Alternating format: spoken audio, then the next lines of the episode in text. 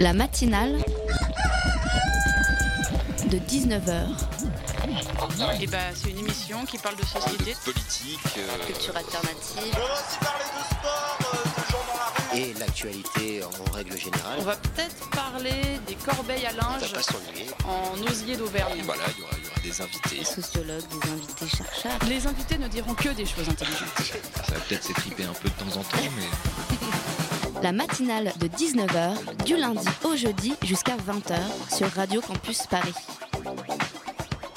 Un mois sans tabac, c'est 5 fois plus de chances d'arrêter. Et oui, bravo à tous ceux qui font le mois sans tabac, vous êtes à deux semaines. Ne lâchez rien surtout. Mine de rien, ce n'est pas que votre santé que vous préservez, mais aussi la planète. Et comme on est en plein dans la COP23 qui se déroule actuellement à Bonn, on va parler de cette mauvaise habitude. Je le fais régulièrement d'ailleurs, ce petit geste de fumer, sans m'apercevoir qu'en fait c'est désastreux. Alors bon, j'ai décidé de m'intéresser au sujet pour peut-être enfin me décider d'arrêter. Tout dans la cigarette est nocif à l'environnement, de sa fabrication au packaging, aux produits chimiques qui la composent et à la gestion des déchets. Un mégot met 5 ans à se dégrader dans la nature. En somme, c'est beaucoup d'énergie pour se faire beaucoup de mal. Bref, euh, si je voulais vous en faire un état des lieux plus précis, il me faudrait 5 minutes de plus que je n'ai pas. Mais je me suis demandé, est-ce qu'on peut se dire écolo et fumer? Une vraie question qui prouve qu'une fois encore, je suis pleine de contradictions. Allez les gars, promis, demain, au milieu du mois sans tabac, j'arrête de fumer.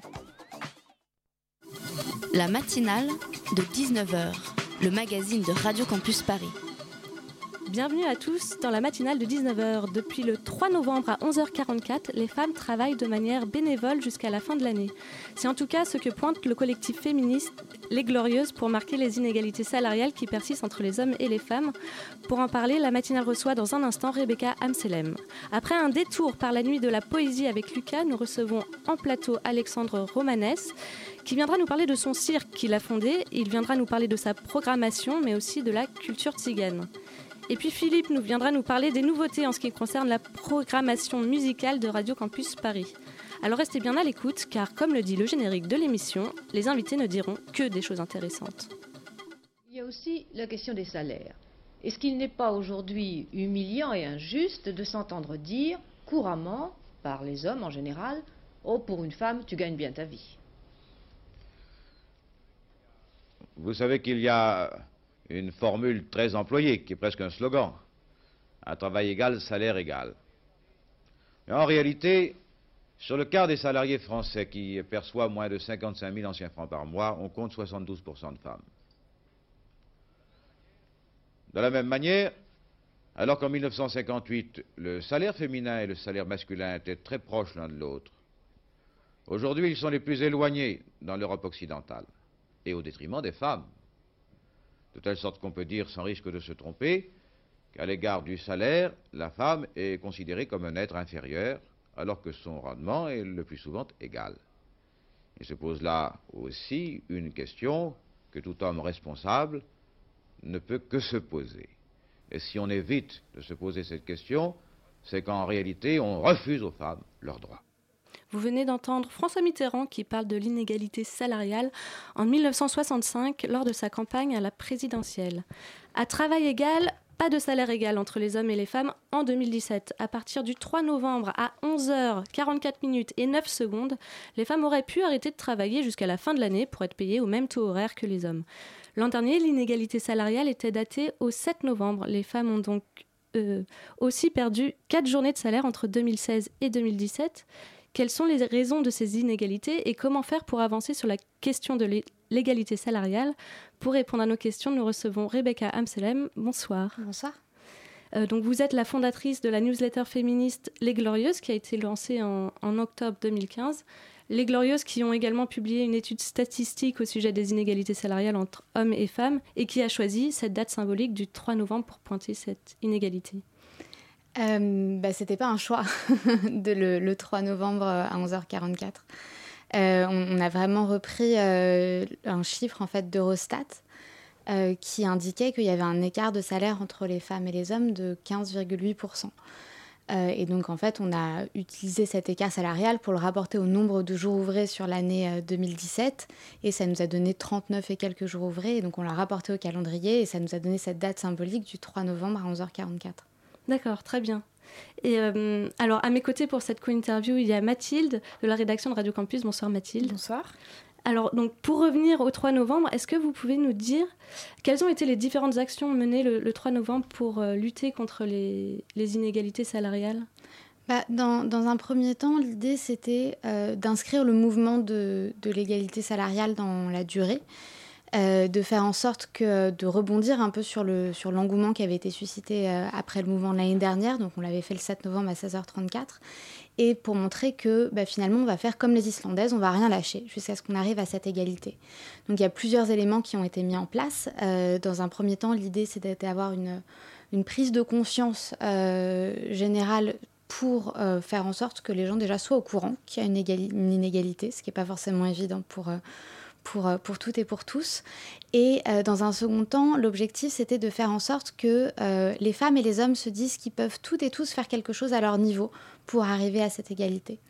donc on a fait un, thunderclap. je ne sais pas si vous voyez ce que c'est. Qu'est-ce que c'est? C'est en fait un site internet sur lequel on peut s'inscrire afin que à une date et à une heure précise, tout le monde tweet euh, ou alors tout le monde poste la même chose sur Facebook. Ça se fait de manière automatique. Ce qui permet de créer euh, vraiment un, en fait, un mouvement euh, populaire sur les réseaux sociaux assez facilement. Donc c'est-à-dire qu'on va sur Thunderclap, on... il fallait mettre s'inscrire et, ça, ça, enfin ça, ça, ça, comment dire? Créer un buzz. Ouais, je sais pas ça. Non, mais ça envoie directement sur notre page Facebook. Ouais, c'est ça. C'est en fait on on programme euh, un tweet ou on programme un post Facebook. Euh, et donc, auquel cas, on avait, pour celui-ci, on avait fait euh, les Françaises et les travailleuses en France surtout veulent l'égalité avec le hashtag 3 novembre 11h44, avec une photo de la campagne qui a été réalisée par l'agence de publicité Madame Woman. Et en fait, il y a un certain nombre de personnes qui se sont inscrites. Il y a plus de, d'ailleurs, 500 personnes qui se sont inscrites. Euh, j'ai plus le chiffre en tête, mais du coup, ce qui permet d'atteindre euh, non pas quelques milliers de personnes, mais d'emblée, ça nous a permis d'atteindre 400 000 personnes à ce moment-là. Et du coup, c'était la deuxième année que vous faisiez ça. Par rapport à l'année dernière, euh, de quelle manière Est-ce qu'il y a eu plus de monde qui se sont engagés? Bah, en fait, l'idée, c'est que l'année dernière, ça s'est fait de manière extrêmement simple et de, de manière assez rapide en fait. L'idée c'était de réagir vraiment sur euh, ce que les Islandaises avaient fait, qui sont vraiment notre inspiration euh, pour le coup, où elles étaient euh, descendues dans la rue, il me semble que c'était le 28 ou le 29 octobre de l'année dernière, à 14h38. pour dire qu'à partir de, ce moment-là, de cette heure-là dans la journée, en tout cas, elles arrêtaient de travailler. Et elles ont fait pour le coup une grève générale. alors du coup, les Glorieuses, c'est pas un syndicat, hein, on ne peut pas mm. faire un appel à la grève. On n'a pas fait d'appel à la grève d'ailleurs, contrairement à ce qui a, ce qui a pu être dit par, par plusieurs médias. Mais euh, l'idée, c'était euh, d'inscrire le mouvement dans la durée.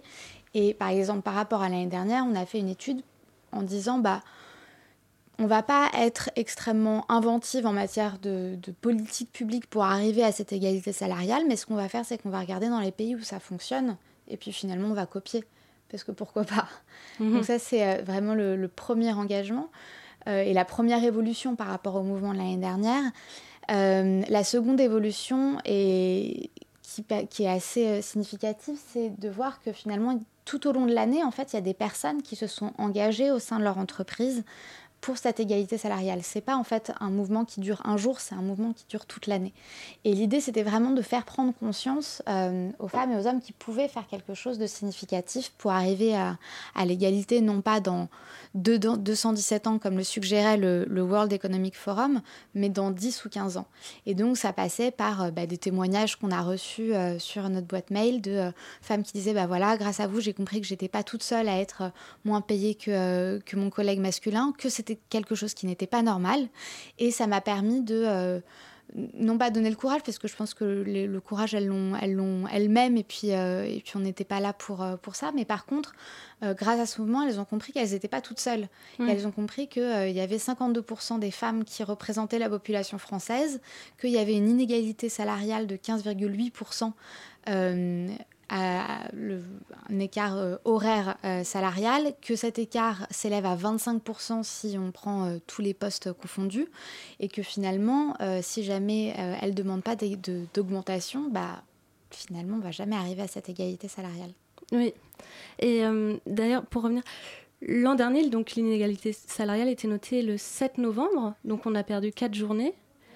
Euh, comment expliquer ce recul? Mais en fait, l'année dernière, euh, on s'était basé sur les derniers chiffres publiés par Eurostat, qui dataient d'une étude euh, publiée en 2012, il me semble. Ouais, en 2012. Et les chiffres dataient de 2010, parce qu'il faut toujours un ou deux ans avant d'analyser les chiffres. Euh, donc en fait, ces chiffres dataient de 2010 et ils faisaient état d'un écart salarial de 15,1%. Euh, quelques jours avant le mouvement, Eurostat a publié une nouvelle étude qui réactualisait finalement ces mêmes chiffres avec la même méthodologie et qui là du coup se basait sur l'année 2015 et donc qui faisait état d'un écart de salaire de 15,8%. Et donc effectivement cet écart euh, s'est agrandi entre 2010 et 2015 et donc c'est pour ça que les, femmes commence à travailler bénévolement, entre guillemets, à partir euh, du 3 novembre et non du 7 novembre. D'accord. Mathilde, tu avais une question? Oui, euh, parmi les raisons qui expliqueraient cette inégalité salariale, vous parlez d'internalisation de, des stéréotypes de genre. Selon vous, est-ce qu'il y a, un problème de prise de conscience de ces inégalités de la part des femmes en premier lieu? Elles n'ont pas conscience elles-mêmes de leur, de leur inégalité et, et, euh, et vous les euh, bah, en fait, quand on parle d'internalisation des stéréotypes, c'est davantage sur, lié au fait que la sphère privée a tendance à influer sur la sphère publique. Euh, pas vraiment, ça n'a pas vraiment conscience, euh, ça n'a pas vraiment rapport, pardon, avec le fait que les femmes n'ont pas conscience de ces inégalités. Je pense qu'il suffit qu'elles marchent dans la rue pour que les femmes en aient conscience. elles sont tout à fait conscientes de ces inégalités, mais le fait est qu'elles vivent dans une société qui privilégie non pas le sexe féminin, mais le sexe masculin.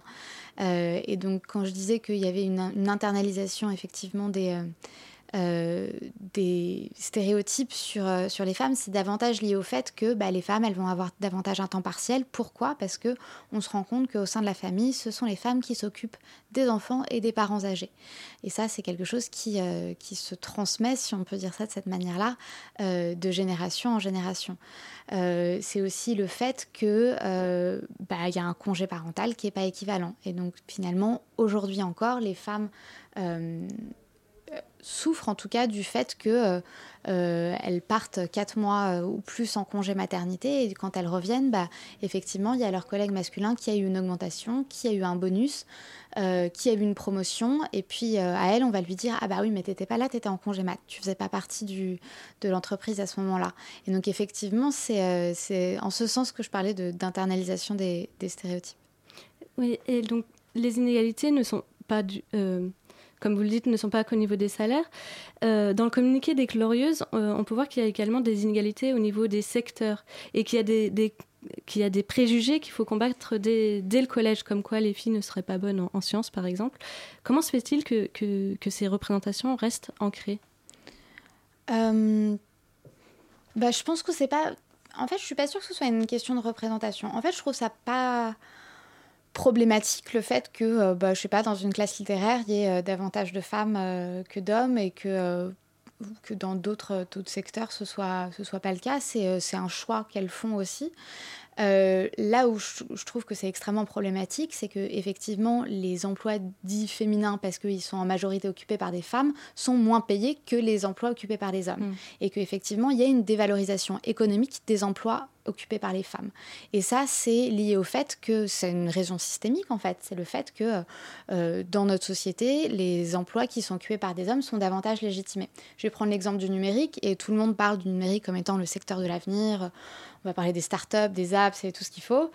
Euh, là où c'est problématique, c'est qu'il y a très peu de femmes dans ce secteur-là. Or, il y a une très grande part d'investissement étatique de politique publique dans le secteur du numérique. Et donc, ce qui fait que, effectivement, si jamais les femmes euh, ne choisissent pas davantage ces métiers euh, comme du numérique, bah, effectivement, elles vont se retrouver pénalisées dans 10, 15 ans, 20 ans quand elles vont arriver sur, sur le marché du travail. Et donc, effectivement, il faut travailler bah, auprès des jeunes femmes, mais aussi auprès des jeunes hommes euh, dès l'école, en leur disant bah finalement euh, tu peux faire absolument ce que tu veux. Euh, et je pense que c'est la seule solution pour vraiment faire en sorte qu'il y ait moins d'inégalités sur ce plan-là.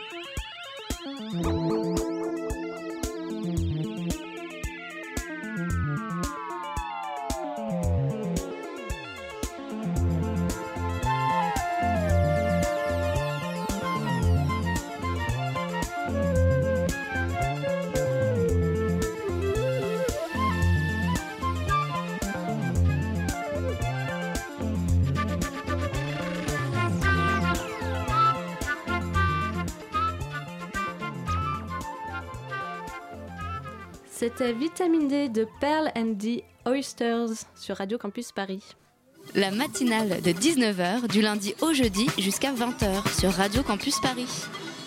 Et on est de retour en plateau avec euh, Rebecca Amselem et on parle des inégalités salariales entre les hommes et les femmes qui persistent. Et Mathilde, je crois que tu avais une question. Oui, donc Rebecca Amselem, euh, euh, avec votre collectif les, Glorieuses, vous expliquez donc les raisons de ces inégalités et vous proposez également des solutions. Quelles sont les actions concrètes que vous proposez à l'échelle individuelle pour les femmes salariées? Bah, en fait, ce qu'on a fait dans cette étude, c'est qu'on allait regarder et on a interrogé des femmes pour savoir quelles étaient les bonnes pratiques, en fait. Parce que déjà, dans un premier temps, on a tendance à dire aux femmes que si jamais elles n'ont pas d'augmentation, enfin en tout cas, si jamais elles ne sont pas payées autant que les hommes, c'est qu'elles ne demandent pas autant d'augmentation que les hommes. C'est complètement faux. Euh, je ne sais même pas d'où ça sort, pourquoi on dit ce type de choses, mais les femmes demandent autant d'augmentation que les hommes, c'est prouvé. Mais le fait est qu'on accorde moins aux femmes euh, les augmentations euh, qu'on les accorde aux hommes. Alors les raisons qui expliquent ça, est-ce que c'est parce qu'il y a davantage d'hommes qui sont au poste à responsabilité et donc du coup il y aurait une connivence dont on ne serait pas au courant Je ne sais pas. Mais le fait est qu'on leur accorde moins leur demande, leur demande d'augmentation. Dans un deuxième temps, et finalement les deux sont complémentaires. ce qu'on propose, c'est effectivement de faire en sorte que les femmes soient davantage solidaires entre elles dans leur cadre du travail. Donc de vraiment faire des clubs, d'aller déjeuner ensemble, de parler, de parler argent, c'est important de parler argent, euh, de vraiment se serrer les coudes. Et euh, ça me fait penser d'ailleurs à euh, une pratique que les femmes du cabinet de Barack Obama avaient dans une réunion. Ça pas tout à fait très à l'égalité salariale, mais c'est pas si loin que ça. elles avaient fait un pacte euh, et c'était que s'il y avait une femme qui disait une idée et qu'elle n'était pas reprise par euh, le chef de cabinet ou par le président, ben en fait, ce qui se passait, c'est que toutes les femmes de la réunion répétaient la même idée avec d'autres mots jusqu'à ce que l'idée soit entendue. Parce qu'elles se, sont rendues compte que si jamais elles ne faisaient pas ça, ben finalement, il, suffisait, il suffisait qu'un collègue masculin répétait la même idée avec quelques mots qui changeaient pour que ce soit d'emblée entendu et écouté par euh, les personnes qui dirigeaient la réunion.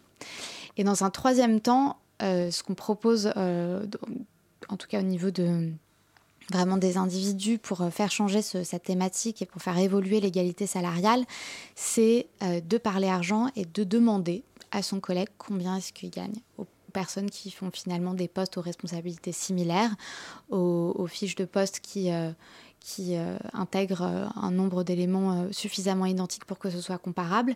Mais effectivement, si jamais on n'a pas cette information, bah, on ne peut pas savoir où est-ce qu'on se situe au sein de l'entreprise. Et est-ce que la mise en place de quotas, est-ce que ça pourrait être une solution pour lutter contre ces inégalités? Alors ça, c'est au niveau des, des, politiques publiques. Ouais. C'est une échelle qui est différente. moi, je pense que les quotas sont essentiels si jamais on veut arriver à une égalité dans le monde du travail. Euh, c'est effectivement une. Euh, il y a par exemple une initiative en Allemagne euh, qui a été mise en lumière par, il me semble que c'est la ministre du Travail d'ailleurs, qui a proposé et qui a proposé d'ailleurs un, plan d'action pour faire en sorte que les femmes représentent 50% des conseils d'administration dans les entreprises en Allemagne. Il faut que, effectivement, en France, il y a déjà des lois sur ces quotas qui, euh, par exemple, les conseils d'administration doivent avoir 30% de, femmes euh, au minimum. Mais je pense que déjà, un, il faut aller plus loin et arriver à vraiment 50%, et faire en sorte surtout de donner les moyens aux administrations de faire respecter ces quotas. Parce qu'il ne suffit pas de, faire une loi et de décréter que le monde sera beau demain pour que ce soit appliqué. Il faut qu'il y ait les moyens, les moyens financiers, euh, les moyens matériels pour accompagner les entreprises dans cette transformation sociétale. En Écosse, en Norvège ou, en Allemagne, des pays où les politiques euh, ont fait un geste pour avancer sur la question des inégalités salariales. Euh, en ce qui concerne les temps partiels ou les congés parentaux, est-ce qu'ils ont pris aussi des, mesures à ce niveau-là? Est-ce qu'il y a moins de temps partiel pour les femmes? Où ça, par exemple? bah, En Norvège, en Écosse Je sais pas. J'ai pas le, j'ai pas le chiffre sur le nombre de femmes qui ont des temps partiels euh, en Écosse. Oui, l'égalité entre les femmes et les hommes a été déclarée cause nationale du quinquennat. Euh, que pensez-vous de l'action de Marianne Schiappa, secrétaire d'État chargée de, l'égalité entre les femmes et les hommes, et plus généralement du gouvernement français sur cette question-là? Euh, ben en fait, ce que le, ce gouvernement a proposé pour arriver au bout de l'égalité salariale, c'était ce qu'on appelle le name and shame à savoir euh, de lister les entreprises qui ne respectent pas l'égalité salariale, de les nommer, de diffuser leurs noms auprès de la presse et euh, finalement qu'il y ait un espèce de bad buzz autour de ces entreprises-là. Euh, c'est une action qui a été mise en place il y a quelques semaines déjà. Il y a déjà des noms qui ont fuité dans la presse. Vous les connaissez? Non, euh, bah moi non plus, je les connais pas.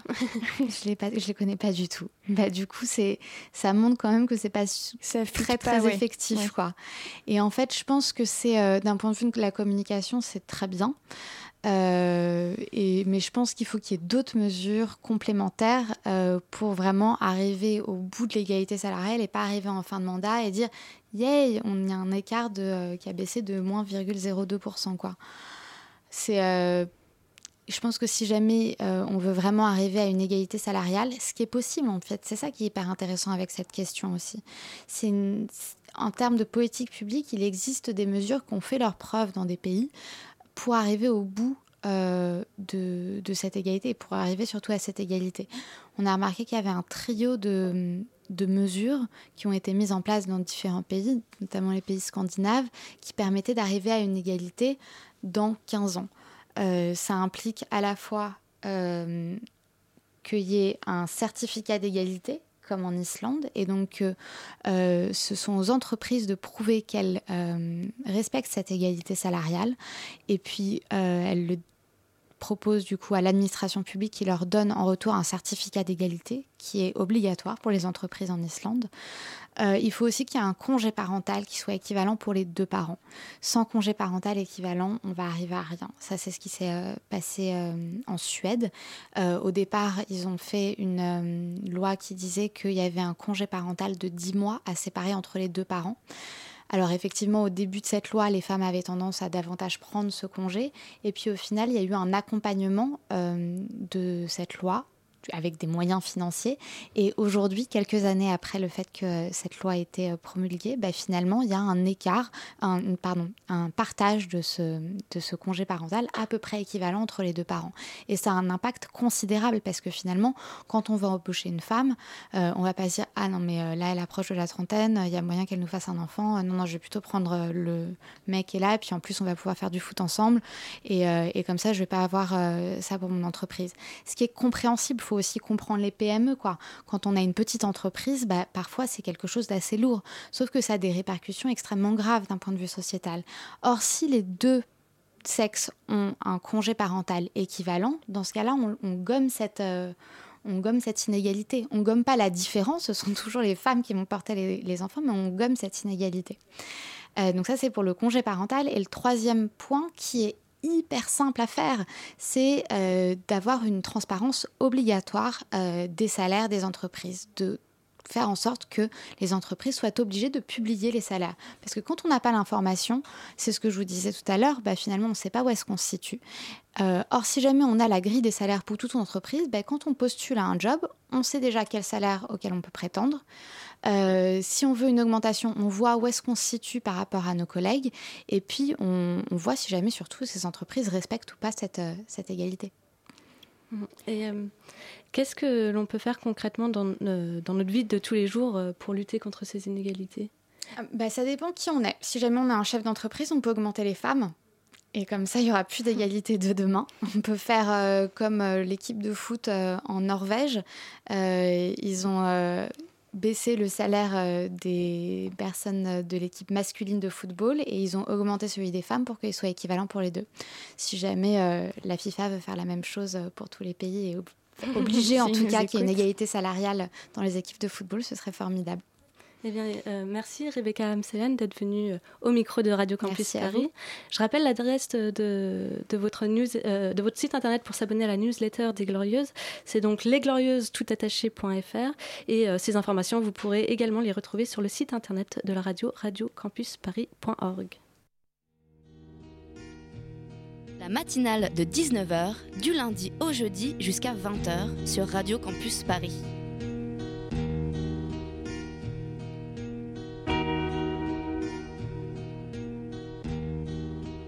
Beep.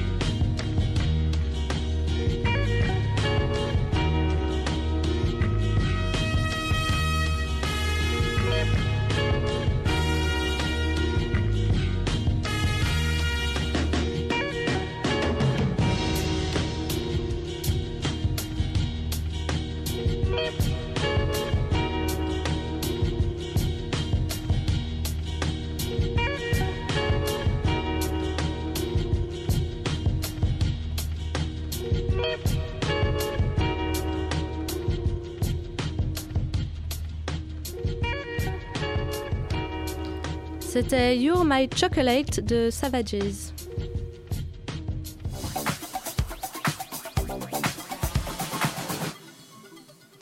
Bonsoir Lucas. Dis-moi, euh, est-ce que tu es du genre à passer tes samedis soirs en boîte de nuit? Bonsoir Anna. Non, moi mes samedis soirs, je les passe à l'Institut du monde arabe. Euh, comment ça? Eh ben, le week-end dernier avait lieu à l'Institut du monde arabe la deuxième nuit de la poésie. Le temps d'une nuit, l'Institut s'est transformé à la fois en salle de concert, en théâtre et même en cirque, puisqu'il a accueilli des chanteurs, des rappeurs, des musiciens, des acteurs, des circassiens, vous venez d'apprendre un mot, ne faites pas semblant, et évidemment des poètes, tous venus présenter la richesse de la littérature arabe. De 19h à 8h du matin, on pouvait vagabonder dans l'Institut et piocher parmi les différentes représentations selon ses envies, et faut bien le dire parfois selon la longueur des queues. Alors, est-ce que tu as réussi à voir quelque chose? Est-ce que tu as eu la patience euh, d'affronter ces queues? Oui Anna, j'ai même réussi à voir beaucoup de choses et sans faire la queue, car grâce à l'aide des organisateurs et un petit bracelet magique, j'ai pu emprunter des chemins de traverse. Si bien que vers 21h30, je pénétrais une salle de concert aménagée au 9e étage, dans laquelle les spectateurs étaient assis sur des tapis et illuminés par des bougies posées au sol. Là, j'ai d'abord assisté à des lectures de textes de la poésie arabe contemporaine, notamment ceux de Tarek El Tayeb ou du poète syrien Adonis. Les textes étaient entrecoupés de morceaux interprétés par le groupe de rap syro-palestinien Refugees of Rap.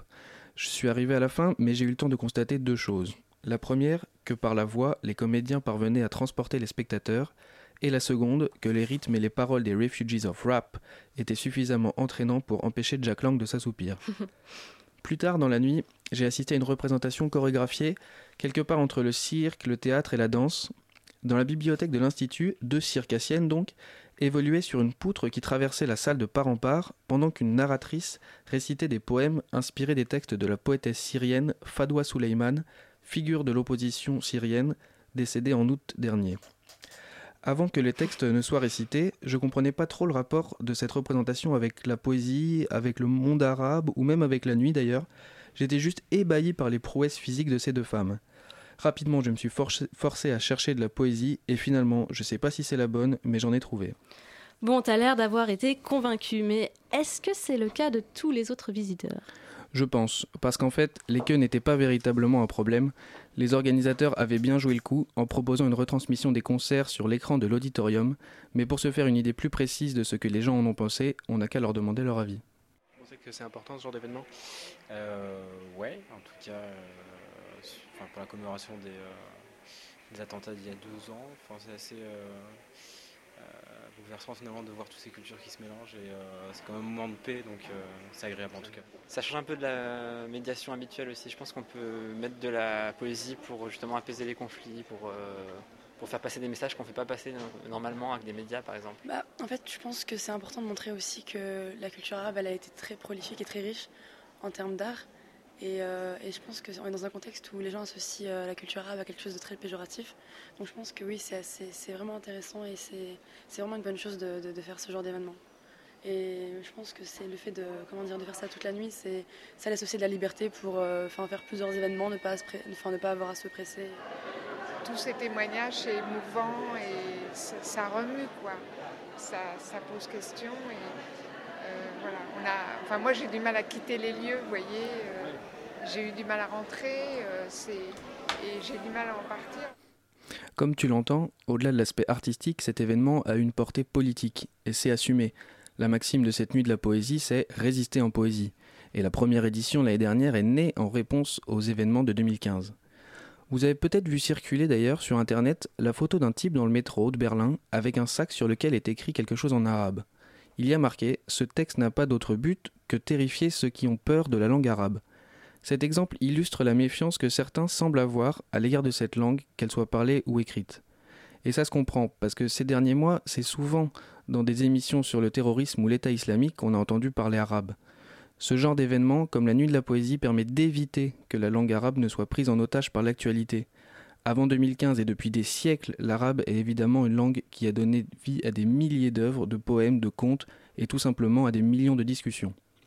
Je referme cette parenthèse politique Allez à la nuit de la poésie l'année prochaine. En plus, maintenant, vous êtes parés, vous savez ce que c'est qu'une circassienne. Et eh oui, on va voir ça d'ailleurs dans un instant. Merci de nous avoir fait part de ton témoignage, Lucas. On sera là euh, l'année prochaine, sans faute. la matinale de 19h. Et on est de retour dans les euh, studios de Radio Campus Paris et nous allons vous faire découvrir un cirque tzigane, le cirque romanesque installé à, à la porte Maillot dans le 16e arrondissement. Il présente un spectacle intitulé Les nomades tracent les chemins du ciel. Pour nous en parler, nous recevons Alexandre Romanès. Bonsoir. Bonsoir. Donc euh, vous êtes musicien, poète, écrivain et vous avez créé le cirque romanesque. Oui, mais je viens d'une vieille famille de cirque. hein. Mes parents avaient un grand cirque. Je ne prononce jamais leur nom d'ailleurs. Sur la, la poésie arabe, je voudrais. Vous avez parlé de. Il, faut- il y a quand même une chose qu'il faut dire, c'est que c'est la langue la, la- qui rend le mieux la poésie, c'est l'arabe. Vous ne, la- vous ne l'avez pas dit. Suffisamment écouté de poésie dans d'autres langues pour pouvoir faire la distinction, mais c'était très beau Non, mais en tout cas en chose qui est- arabe. c'est une chose qui est très connue, hein, c'est pas moi qui, qui l'ai inventée. Et hum, il y a une grosse différence entre la poésie arabe et la poésie occidentale. C'est-à-dire que il y a très longtemps, les Arabes se sont posé la question. euh, c'est bon, on y. On y Oui, allez-y, allez-y. Si vous m'avez appelé pour parler du cirque. Oui, oui, non, mais c'est Je intéressant. déteste le cirque. On va y venir, on va y venir. On vous déteste Non, mais le euh, les, les, les, les gens, c'est très très vieux. Hein. Et je crois que ça s'est passé en Égypte et commençait à faire des œuvres d'art. Je ne sais pas si on disait œuvres d'art, mais enfin, on voyait bien que. Et beaucoup de gens protestaient. Et la question est est-ce qu'on fait de l'art ou, euh, ou est-ce qu'on n'en fait pas? Et les gens, les gens ont décidé que si l'œuvre d'art en question dit quelque chose, et donc ça concernait la poésie aussi, alors on pouvait, on pouvait garder la chose. Mais il fallait que ça dise quelque chose. Et la grande force des poètes arabes, c'est que euh, ils font de l'esthétique eux aussi, mais en même temps ils disent quelque chose. Mm. Quand, euh, quand Gérard de Nerval dit euh, Si tu vois Bénarès sur son fleuve accoudé, détache ton- son corset d'or bruni avec. Enfin bon, on ne comprend pas où il veut aller. D'accord, Voilà, ça c'est l'Occident. très bien. Alors Rimbaud, lui, il est dans la ligne des Arabes. Attention. Mais contre, ils ne sont pas je nombreux. peux revenir euh, sur, Sur on le va- cirque. sur le cirque quand même parce que je j'ai Oh même oui, pas présenté Dieu. ma co-intervieweuse qui est Nina ce soir et bonsoir, Bonsoir. Nina. et donc euh, est-ce que vous pouvez nous expliquer d'abord ce que c'est que la spécificité euh, du cirque tzigane par rapport à un autre cirque? Oui, alors notre spécificité, si on peut dire, c'est que on n'a absolument pas les conventions habituelles du cirque.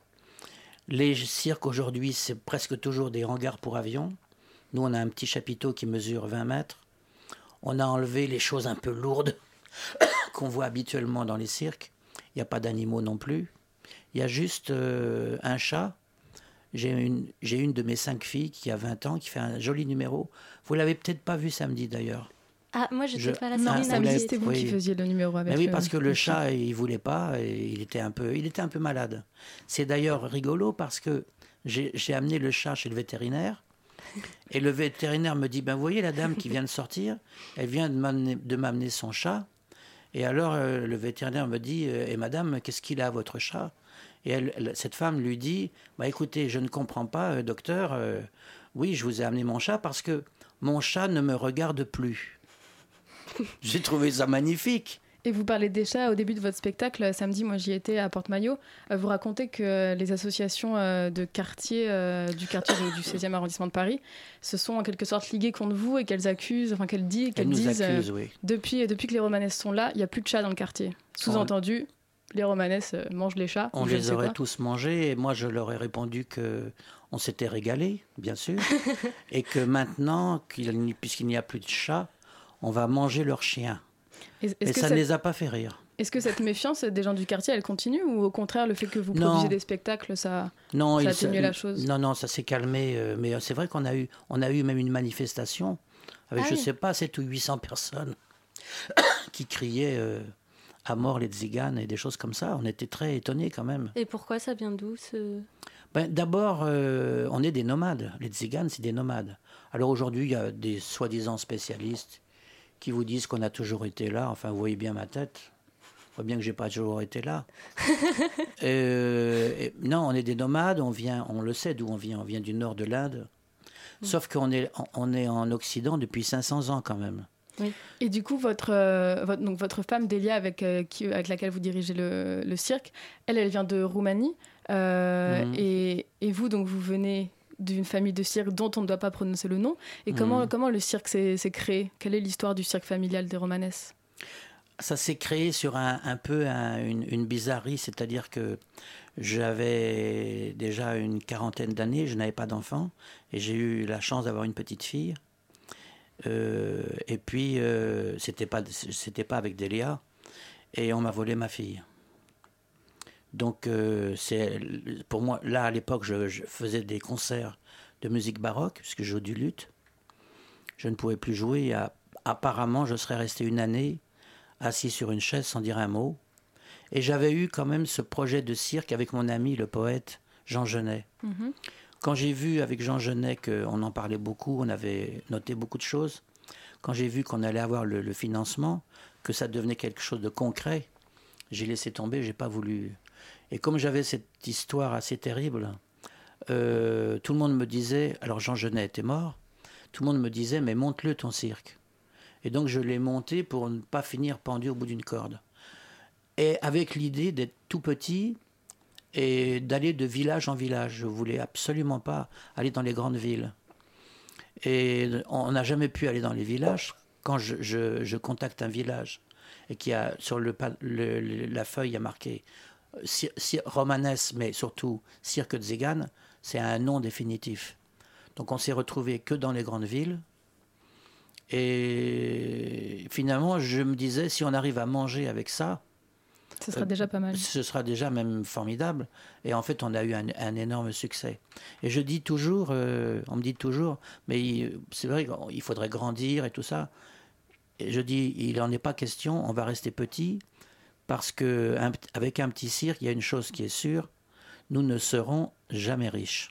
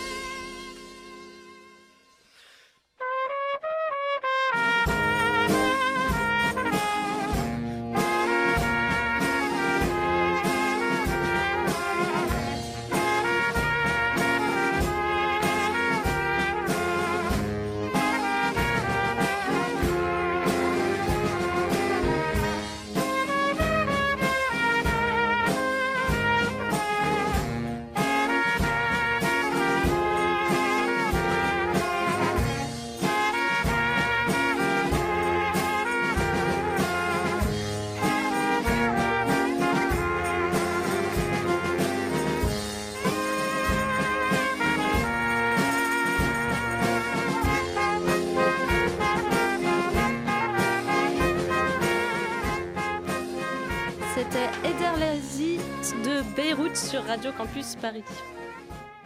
La matinale de 19h sur Radio Campus Paris.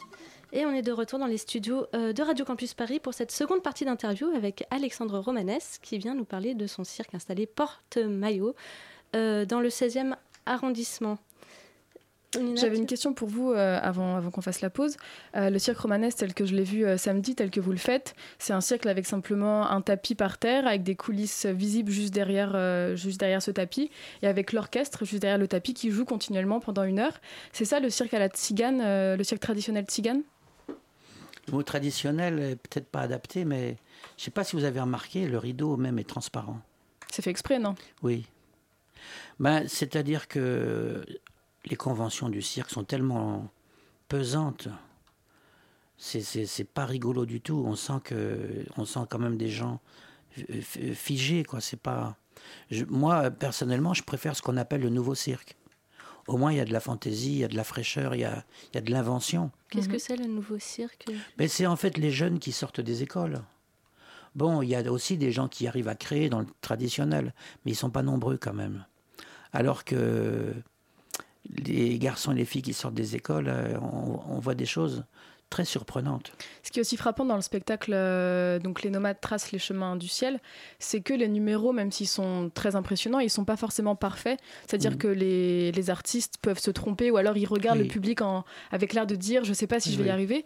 Et ça, ça, crée un spectacle assez intimiste. C'est ça aussi que vous vouliez euh, créer et peut-être avec ça vous vouliez rompre avec cette tradition du cirque conventionnel trop professionnel? Oui, euh, quand le cirque ressemble un peu aux Jeux Olympiques, ça devient vraiment mhm. barbant. Et donc, euh, c'est vrai qu'on a plein de défauts, mais les gens nous disent euh, ne les corrigez pas. Et puis, de toute façon, c'est pas dans notre ADN. On est, on est, on est un peu bordélique. Et souvent, avec mes filles, je sais pas d'ailleurs quel numéro elles vont faire. Et finalement, c'est ça qui est joli. Donc, vos filles, elles sont un peu polyvalentes Elles savent faire. Elles savent faire euh, beaucoup de choses, oui. Et d'ailleurs, l'autre jour, j'ai eu un compliment assez qui m'a beaucoup plu. C'est un vieux monsieur qui me dit euh, voilà, toute ma vie, j'étais au cirque. J'ai amené mes enfants, mes petits-enfants. Là, j'amène les enfants des voisins. Et à chaque fois que je sors du cirque, j'ai le sentiment de m'être fait voler. Et là, je sors d'un cirque de gitans. C'est la première fois que je n'ai pas ce sentiment. C'est joli quand même. Et pendant, pendant le spectacle, il y a, y a, cet orchestre qui joue euh, pendant presque une heure, une heure et demie? Une heure et demie, euh, sans, s'arrêter jamais. Et puis bien sûr sans ampli en fait, euh, juste à la voix, avec euh, quatre instruments. et puis Adélia, votre femme, qui, qui chante souvent. Qu'est-ce que racontent ces chants de cigane Est-ce qu'il y a une, une ah, signification particulière? C'est une question d'humeur. Quand elle est de bonne humeur, vous êtes tous merveilleux. Quand elle est de mauvaise humeur, elle dit des horreurs. Mais donc elle invente ou c'est des, des Elle invente, oui, oui. Et alors nous, évidemment, par moments, on éclate de rire parce que elle vous trouve tous les défauts, et puis, mais une demi-heure plus tard, elle, elle, vous trouve toutes les qualités. C'est très drôle.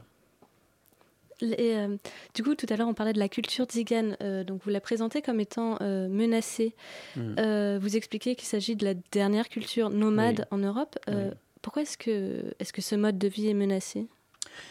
Parce que, d'abord, du nomadisme, il y en a sur tous les continents et il est combattu partout. Pourquoi? Ben les, vous savez, euh, le slogan liberté, égalité et fraternité, il faut l'oublier tout ça. On a, on a, des beaux discours sur la liberté, mais je suis désolé de vous dire que c'est bidon, quoi. et alors, euh, on fait toujours peur. Les nomades ont toujours fait peur. C'est comme ça. Ce qui est dommage, c'est qu'il y a une chose qui n'est pas connue et qui est très puissante chez nous, dans nos tribus, c'est que nous sommes des sociétés matriarcales. On est peut-être les seuls au monde à avoir ça, et on a une médecine qui guérit je vous dis pas ce qu'elle guérit parce que des sociétés matriarcales. Matriarcales, c'est-à-dire plutôt dominées par les femmes. Mais c'est vous qui dirigez le cirque et pas votre femme. Eh bien, elle dirige beaucoup de choses aussi. Pendant le spectacle, elle, supervise, elle engueule tout le monde. quand on chante pas assez fort, quand on sort du tapis, j'ai bien vu. bien sûr. Et euh, j'avais une question par rapport à votre... Et on a une médecine qui est exceptionnelle. Et malheureusement, bon, elle est inconnue. Quoi. Et on ne peut pas la faire connaître. Autrement, exercice illégal de la médecine. Mais je vous dis juste une chose, dans nos tribus, il n'y a pas un cancer du sein. Mais je vous en dis pas plus. Eh bien, c'est un mystère. Euh, je vous dirai hors antenne. Très bien, ce sera un secret. Euh, je voulais vous demander qu'est-ce qu'il a de spécial, ce spectacle que vous jouez en ce moment Les nomades tracent les chemins du ciel? Sa particularité? Oh, on, a surtout incorporé euh, les danses tziganes. D'ailleurs, je trouve qu'on n'en fait pas assez, d'ailleurs. Mais euh, bon, c'est surtout une joie de vivre. Et puis, euh, dans, dans l'ambiance actuelle euh, de la France, je crois qu'on détonne finalement. Et c'est ça qui est bien. D'ailleurs, les, les, gens nous disent on est complètement dépaysé chez vous. Quand on sort. Alors, c'est très rigolo. Il y avait, il y a quelques années déjà, ça remonte à loin, un comique qui est très connu, qui est une grosse vedette en France. il venait toutes les semaines. Je vous dirai pas son nom, j'ai promis de pas de jamais dire son nom. Je lui ai promis. Il y a beaucoup de secrets. Et un jour, je lui dis, mais c'est étonnant, vous venez toutes les semaines. Il me dit, oui, mais je suis un gars complètement déprimé. Alors je lui dis oui, mais quel lien il y a avec le, le cirque romanesque? Et il me dit, bah, quand je sors de, de chez vous, du cirque romanesque, je ne suis plus déprimé.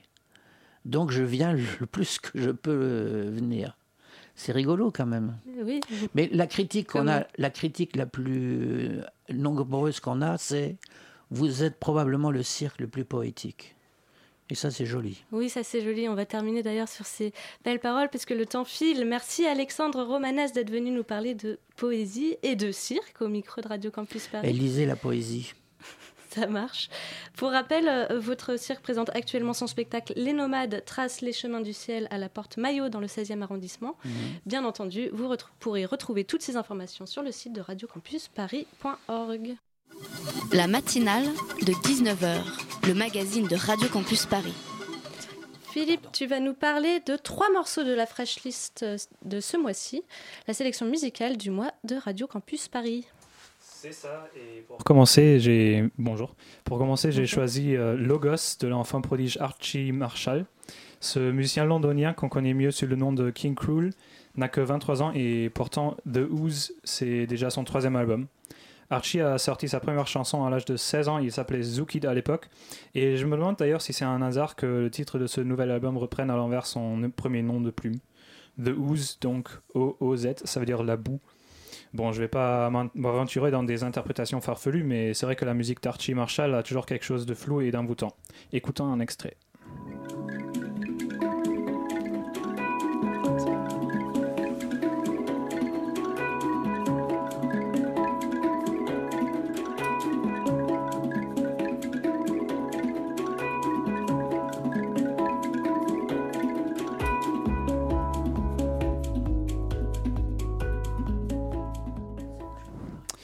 Alors, euh, vous, euh, vous l'aurez peut-être euh, reconnu, mais ça, c'était pas King Cruel. Euh, ça, c'était le deuxième morceau, donc je vais vous parler de ça d'abord. Il s'appelle Lush et il se trouve sur le nouvel album de Fortet. Et derrière ce pseudonyme se cache le producteur Kieran Upton, qui lui aussi est londonien. Fortet, c'est un nom établi dans la musique électronique et à ses débuts, il s'est beaucoup servi d'éléments de jazz et de hip-hop pour construire des morceaux dans lesquels il, il empile des couches de son. On peut vraiment s'imaginer en explorateur sonore avec sa musique, par exemple sur son dernier album Morning Evening qui date de 2015. On trouve seulement deux morceaux d'une vingtaine de minutes qui sont construits à partir de percussions et d'extraits de chansons de Lata Mangeshkar, une icône de la musique Bollywood. Bon, ça c'était il y a deux ans. Ce que tu nous as fait écouter, ça ne ressemble pas à du Bollywood. En effet, c'est parce que sur New, Ener- New Energy, c'est le nom, euh, le nom de l'album, Fortet retourne à un format plus classique avec des morceaux d'electronica ou de house à la britannique. Sur Lush, l'élément marquant, c'est la présen- présence d'une hang drum, c'est l'instrument à mi-chemin entre un gong et un marimba que vous avez entendu tout à l'heure. Et euh, c'est vraiment très beau au niveau du son et de la texture, et on reconnaît, bien la touche de Kieran Upton. Donc, euh, on va maintenant écouter l'extrait de King Cruel. I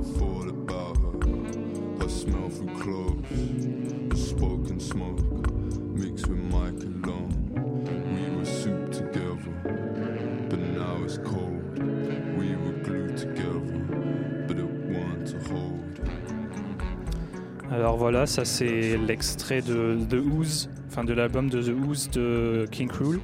Et je sais pas vous, mais euh, ce morceau ne, m'é- ne m'évoque pas un marécage euh, ou de la boue.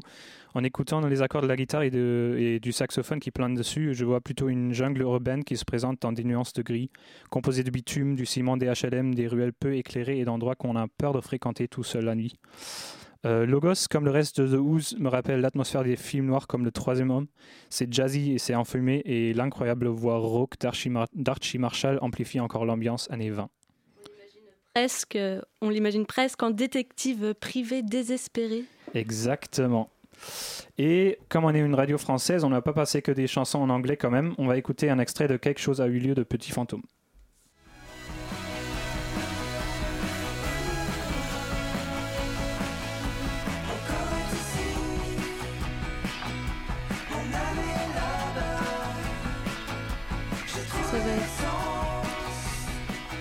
Petit fantôme, comme King Cruel et Fortet, c'est un pseudonyme, celui de Pierre Loustonou. Et ce monsieur faisait partie de François et The Atlas Mountains et des Crane Angels et a commencé il y a maintenant 6 ans à ramener sa fraise dans la nouvelle scène francophone psychédélique qui a émergé avec le succès des groupes comme La Femme. Quelque chose a eu lieu, c'est le morceau qui ouvre un, mouvement vers le vent, le nouvel album de Petit Fantôme. Il nous plonge directement dans une ambiance excitée et mélan- mélancolique, pas triste, mais pas, du tout, euh, pas tout à fait joyeux non plus. J'adore cette in- incertitude qui se trouve euh, déjà dans le titre d'ailleurs. Quelque chose a eu, lieu, mais on ne sait pas quoi. La su- succession, succession pardon, d'accords est évocatrice de rêves dont on ne sait qu'on va probablement pas pouvoir les réaliser, mais, auxquels on tient toujours. Euh, voilà. Que des émotions dans la fraîche liste du mois, c'est bien euh, ce qu'il nous faut au mois de novembre. Merci Philippe pour le partage. Et nous arrivons à la fin de l'émission. La matinale revient demain à 19h. Si vous avez manqué un bout de l'émission, vous pouvez réécouter l'émission grâce au podcast qui sera mis en ligne sur le site radiocampusparis.org par Clément d'ici une heure. Merci Clément. À la co-interview pendant l'émission, c'était Mathilde et Nina. Les chroniques, c'était Lucas et, et Philippe. Et à la coordination, c'était Nina et Elsa. Et merci à Adèle qui était à la réalisa- réalisation de l'émission. Euh, alors on reste à l'écoute du 4... Tout de suite c'est Extérieur Nuit, on reste à l'écoute du 93.9. Bonne soirée.